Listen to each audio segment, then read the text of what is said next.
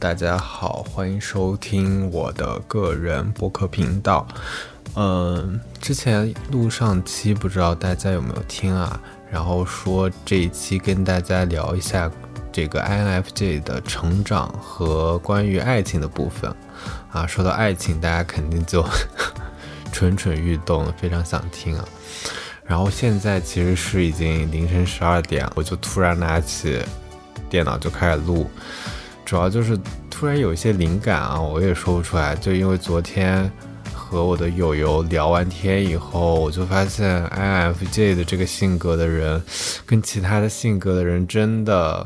很难讲，并且发现大家不同的这个 MBTI 的性格在爱情里面的表现也是非常非常不一样的。就拿我朋友举例，他是一个 P 型人格，然后我是一个 J 型人格。然后我们在规划以及计划上面有非常不一样的一个意见。比如说，对于我而言，我尽可能把一天的时间规划的就是很有序。比如说，大概上午做什么事情，下午做什么事情，可能会精确到一个时间时间段。比如说，我今天几点约了什么课。或者今天几点有什么会，我都是非常有一个很强的一个，呃，schedule，就是有一个 list，我就知道我今天要干这些事情会给我带来非常强烈的安全感。就比如说我规划了今天所或者是明天要做的一些东西，在我的掌控之中，我就会有一些安全感。反而对于 P 型人格的人来讲，他们更需要的就是我突然兴致来了，我想去做这个事情，然后我又能做到这个事情。会给他们的刺激会更大。如果是让他们去按部就班的一个一个时间去进行这个呃工作或者学习或者生活的话，他们会觉得特别别扭。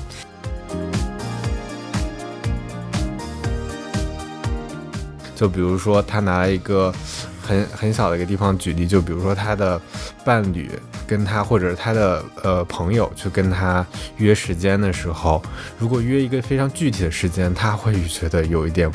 不合适。比如说，告诉你今天，嗯，七点我们要去哪里，八点我们要去哪里，然后九点我们要去哪里，他会觉得很难受。反而是告诉他，哎，嗯，我们今天晚上去干嘛，然后也把这个东西给他规划好。但是又不告诉他具体具体要做哪一件事情，然后引导着他去做下一个事情，就整个思路在你的脑子里面，在 J 人格的脑子里面，然后慢慢引导 P 人格的人去做，他们就会觉得特别的 舒服。所以说，我觉得这两个点在我们的呃人格性格。这个性格之性格互补上面啊，是有一个很大的作作用的，就是一个 J 人跟一个 P 人，他们可能在一起磨合会更好一点。如果两个 P 人在一起，就会变得很很无序，就是大家都想。这个大家都想那个，如果是两个 J 人在一起，可能也会有一些矛盾，就是大家的，呃，schedule 如果对不到一起，或者大家想的不是一个地方的话，就很容易出现一些矛盾。所以可能，呃，一个 P 人去找一个 J 人可能会更好一点。但是其实上，其实其实是如果你两个人这个 J 或者 P 的是一样的话，我觉得也没有什么关系啦。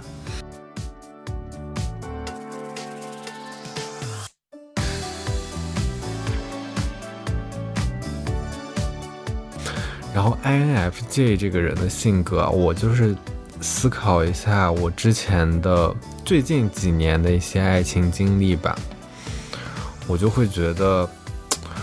我大体的不知道我想要什么，就是大体的这个人具体到什么样子，我是没有心里有一个标准的。比如有的人他说他就是喜欢，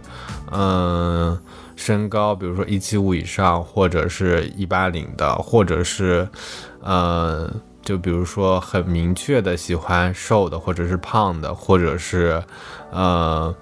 那种海归类型，或者是呃学术类型，这或者是 IT 男什么什么这些，大家可能对于我或者对于 INFJ 来说就是很模糊，因为有一个很大的前提就是，I F J 会觉得每个人都有每个人的亮点，每个人都值得被爱，每个人都有自己的闪光点，所以说只有慢慢的了解对方的时候，你才可以打开对方的这个呃思维和框架，然后你才能。知道这个人是不是你想要的人，所以这在很大一部分程度上，对 INFJ 来说是一个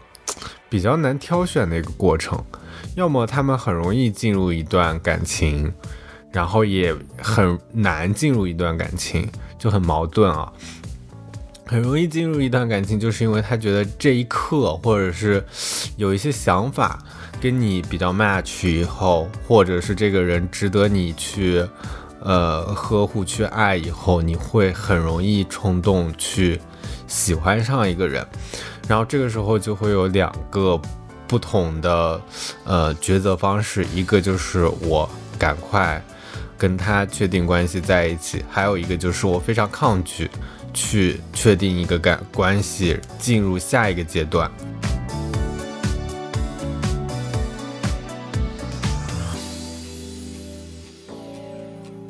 而对于我来说，其实我还有一个，就是我我是一个射手座，我是比较很直给的人，我是一个非常喜欢快快速，就是说我想要我就是想要，但是有一个不好的地方就是，嗯，很容易下头嘛，就很容易被对方的一些嗯你不喜欢的点所导致下头，这样子的话对。对方来说也不是一个很好的一个事情，就感觉对对方不是很负责。当然，我也被伤害过，这这也是毋庸置疑的。嗯嗯，但是我总结来说，我我我现在可以在就是感情中进行一个调和，因为我在感情中经历了一些事情以后，慢慢成长以后。我可以拿捏感情在我整个生活中的一个比例，嗯，我是很容易共情或者是很容易 get 到对方心情的一个人，所以我很容易就是奋不顾身，呃，会去处理一些这些问题，非常的，呃，为对方考虑，就导致我很难在一段关系里面去。问自己哦，这个是你想要的吗？或者这段关系是你想要的吗？然后我现在就是抽丝剥茧啊，就是会把我放在一个第三人称旁观者的角度去看待这段关系，在处理这些方面的时候会掌握一些尺度，这样子的话就不会让这段感情或者这段爱情很容易出现。破裂，或者是出现一些呃非常严重的问题，对，这是我现在的一个处理方式。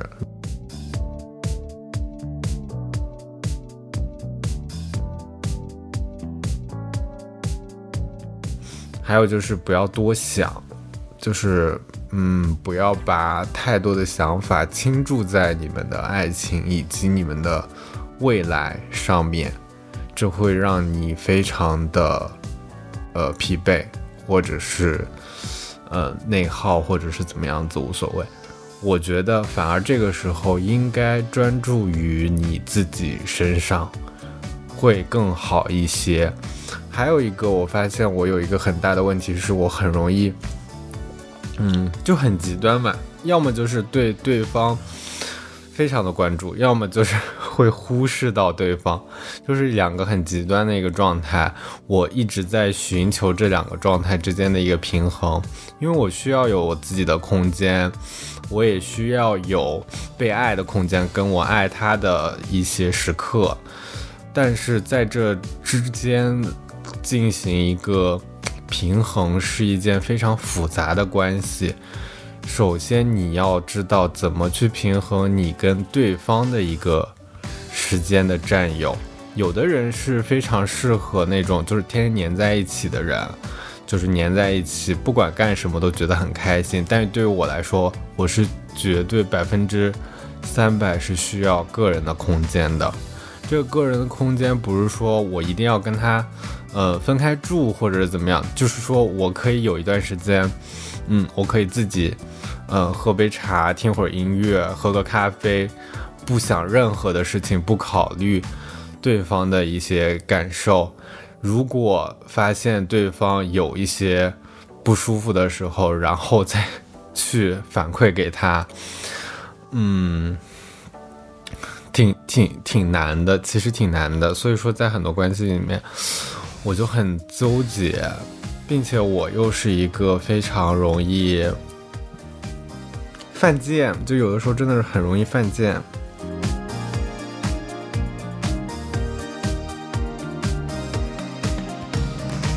然后有时候我发现那个 INFJ 真的有点犯贱，就是他怎么犯贱呢？他在。别人不需要你的时候，你拼命的出现，或者是过度的考虑别人的感受，过度的 overthinking 就是 overthinking。然后在别人需要你的时候，你又很容易脱离出来，然后又就是你突然有一有一点你想通了，然后你就可能就。突然的不跟对方讲话了，这是一个不是很好的一件事情啊。所以我呃之前会犯过这些错误，就是冷暴力或者是不沟通，就会出现很大的一些问题。因为我在想的时候，我可能想的很多，然后到做的时候就发现做起来并没有那么的简单。或者是我想的时候想的不多，然后我做起来的时候又做的把这件事情给做复杂了，所以我就要找这两者之间的一个平衡点，就是我们要多沟通，然后多交流，然后把自己要说的东西告诉他，嗯，或者是在一个合适的情况，比如说在。吵架过一段时间去解决这个问题，或者是以一些，我觉得 INFJ 这个功能一定是可以的，就是你可以用一些非常嗯圆滑的或者是调皮的话去进行一个沟通，把这件事情给处理掉，就是你所谓的处理掉。对。然后我再想讲一下这个，除了爱情以外哦，还有 INFJ 其实也比较注重这个。友情的，嗯，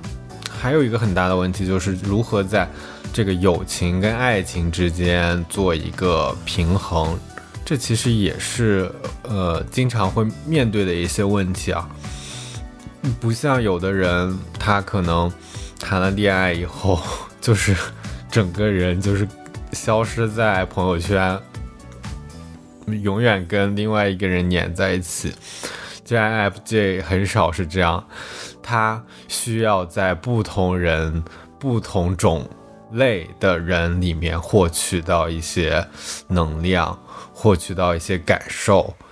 嗯，他需要这这一方面的社交或者是沟通，当然也可以不见面啊，或者是。在网上，现在的这个呃信息技术这么发达，但是他就是需要对跟不同的人进行接触。如果跟单独一个人进行接触以后，他们就会觉得比较崩溃。所以这就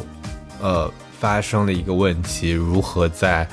呃爱情和你的友情做一个平衡？比较好的方法就是把你的爱情。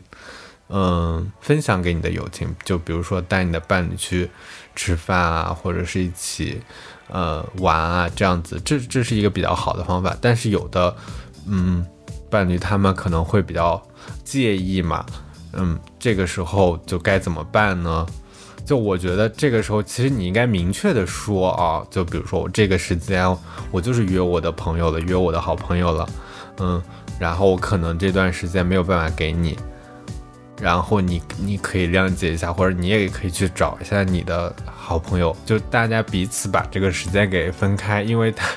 就是 INFJ，他这个 J 人，他可以非常好的规划你的时间和去把这件事情做得更好，对。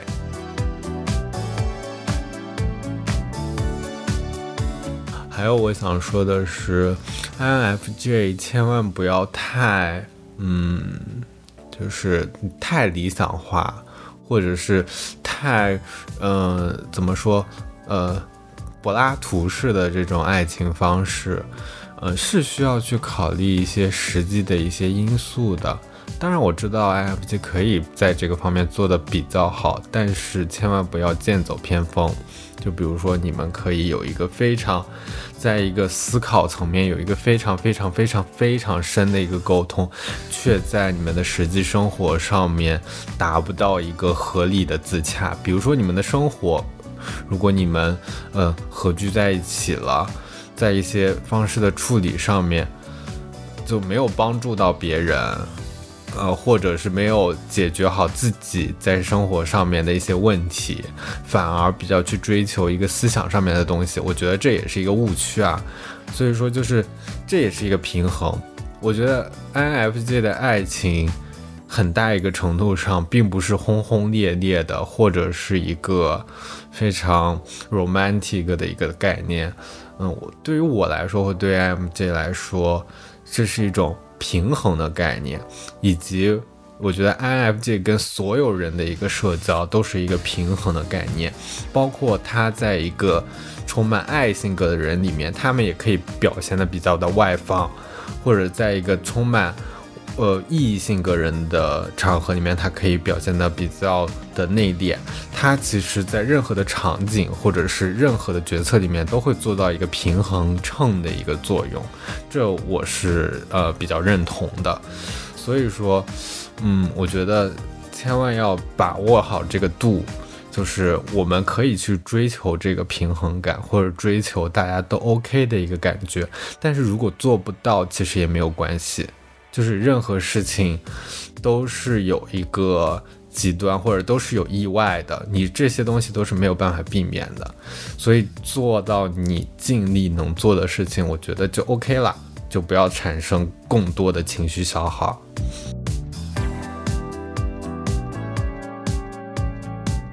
嗯，哎呦，小老头啊，真的有点难，这个爱情啊，就是一道坎儿。你说找一个跟他互补的人吧，又有一个非常磨合的一个阶段，就很容易在这个阶段出现问题，然后就啪嚓就结束了。然后如果你要找一个差不多相似或者是一模一样，你就 INFJ 找一个 INFJ，你们确实有很多共同话题，也有很多问题就会被暴露出来，就会出现很多甚至是一些精神问题。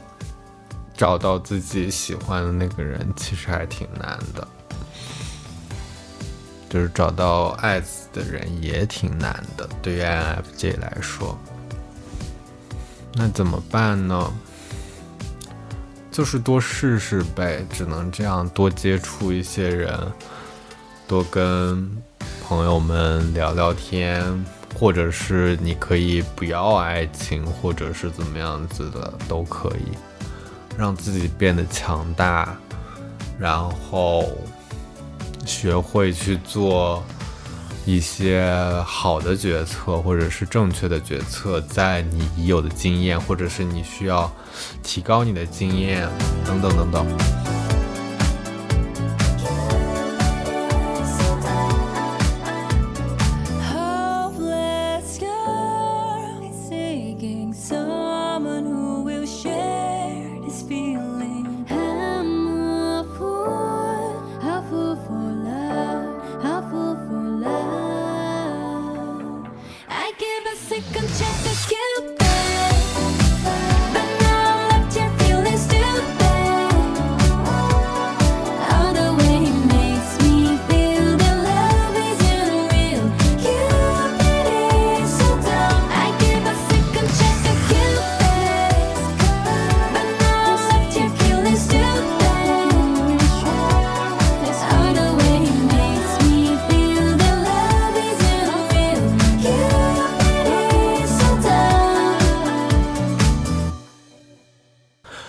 然后我再讲一下这个成长方面啊，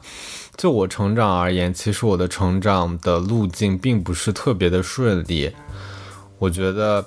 我从小到大都是一个被寄予寄予期望的一个孩子，包括很多事情，我有很大的一些承担能力，以及以及一些独立的一些成长能力。嗯，比如说我很小的时候，因为呃父母工作的原因啊，我很长一部分时间都是嗯独处的。是需要跟自己相处的一个时间，很多时间也会暴怒，也会开心。然后这一段时间，我觉得，嗯，特别是呃十二岁到十五岁吧，就是这一段时间，我觉得是挺痛苦的，甚至可能是有一些抑郁的一些情况啊，因为我觉得我跟其他的朋友。或者是其他同龄的小伙伴，你说接触吧，也是可以接触在一起，我也能感受到他们的一些，嗯，活力或者是他们的一些想法。但是我很大一部分程度上，我又觉得我需要独立，我需要自己，我可能不需要靠，当然肯定是要靠父母，但是我就是希望为我的父母带来一些。呃，好的东西尽量不给他们添一些烦恼，尽可能的处理好自己在学校的一个情绪。其实我小学的时候性格并不是一个很平稳的性格，我是一个非常暴躁，很容易生气，很容易就是大大吵大叫，然后可能就是前一秒我是非常安静的一个状态，然后到下一秒我可能就整个暴怒。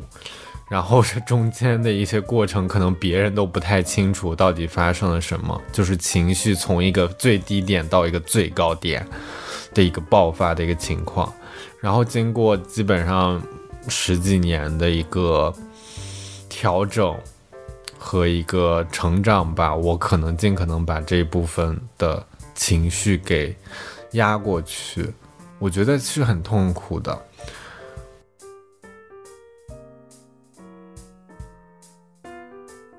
我不知道啊，我不知道大家是怎么样。我觉得我父母对我的关爱其实没有那么多吧，嗯，他们对于我的期望会多一点，或者是他们让我感觉到他们对我的期望会多一点。包括小的时候弹钢琴，嗯，或者是去一些辅导班，或者是学习这个学习那个。嗯，他们虽然嘴里面并没有说你一定要拿到这样子、这样子的成绩，但是既然去做这件事，对于我来说，我最希望就是把它做的比较好，至少就是不要拖整个平均的一个呃后腿，就大家这道题都能做出来，你做不出来。那我就觉得很难受。如果这道题大家都做出来了，那我就觉得嗯很安全。那说明我是跟呃就是跟紧大家的步伐了，或者是在弹琴的时候，我这一段我可能弹好了，或者说这个曲子 get 的就是 get 下来了，或者被这个老师表扬了，我会觉得很开心。如果没有被老师表扬，我可能就 真的练练琴就会练到比较深夜。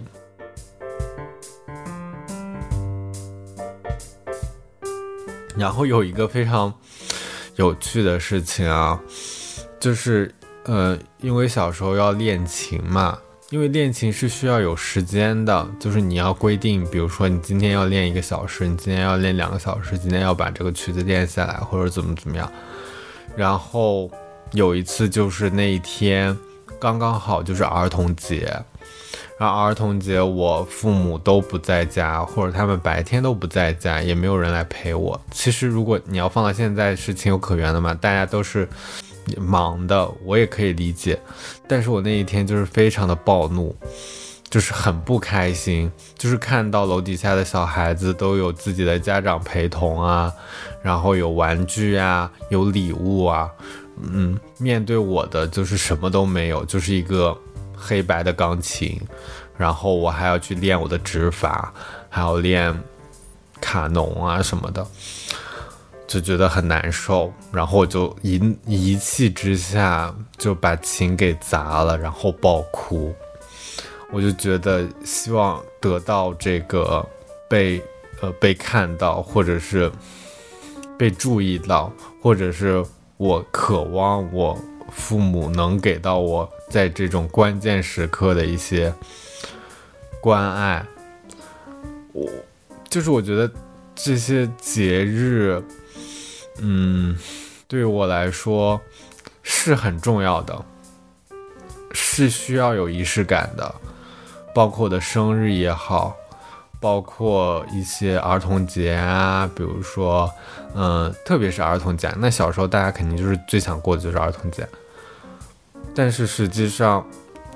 我爸妈就会觉得哦无所谓啊，那就是可能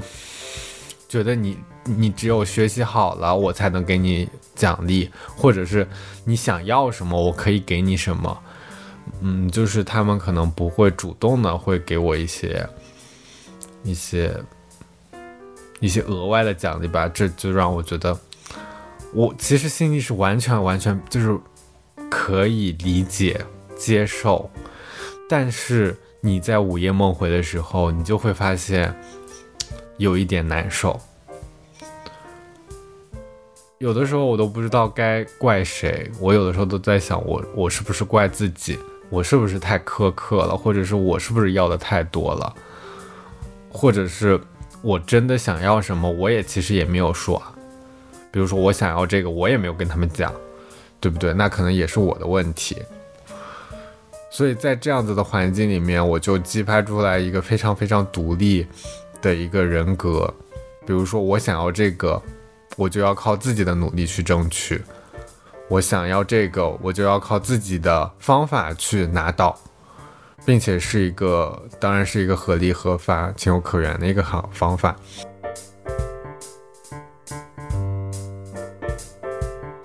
有的时候其实挺被动的，很多的一些原生家庭啊，包括父母之间的关系啊，包括。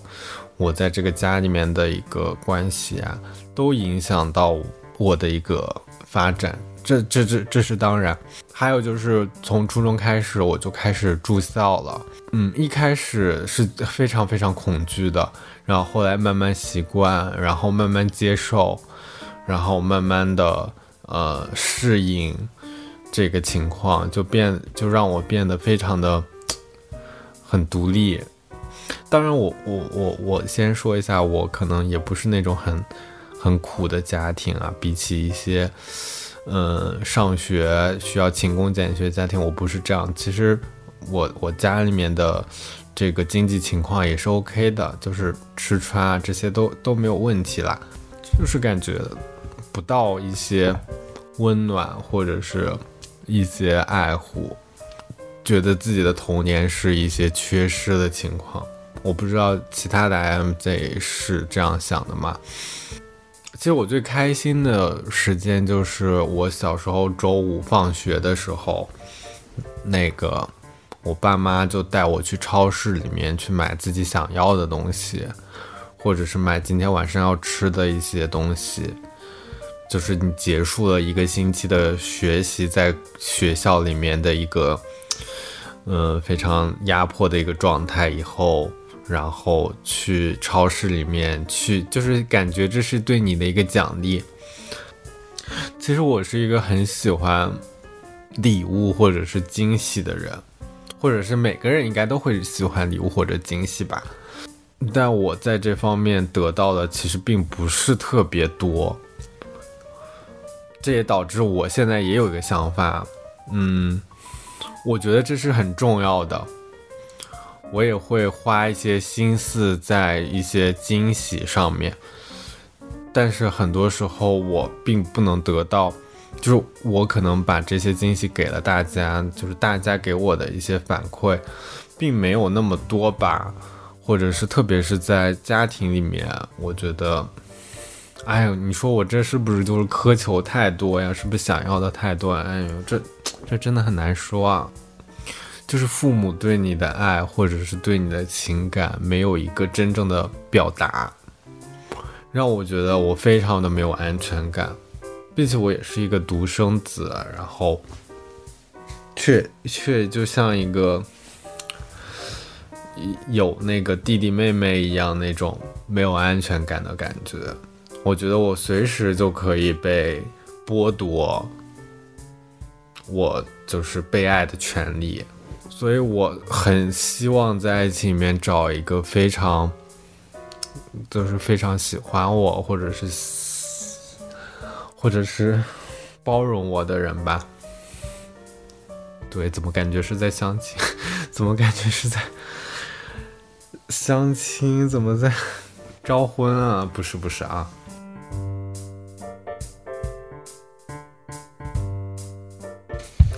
好啦，今天就讲这么多吧，然后也是。填了一下上一期的坑，可能这一期录的比较松散啊，因为我也不知道，因为我上一期我不知道大家有没有感觉啊，其实我上一期是写了大纲的，我是有很多东西是已经写下来的，所以我的思维是比较有逻辑的啊，就是很多东西你听起来是非常的可，呃，有这个文字的感觉。然后这一期我就纯属闲聊，我想换一个方式去讲，就是能想到什么就想到什么吧。然后如果喜欢听的话，就麻烦点一个订阅。嗯，下一期再见，谢谢大家，拜拜。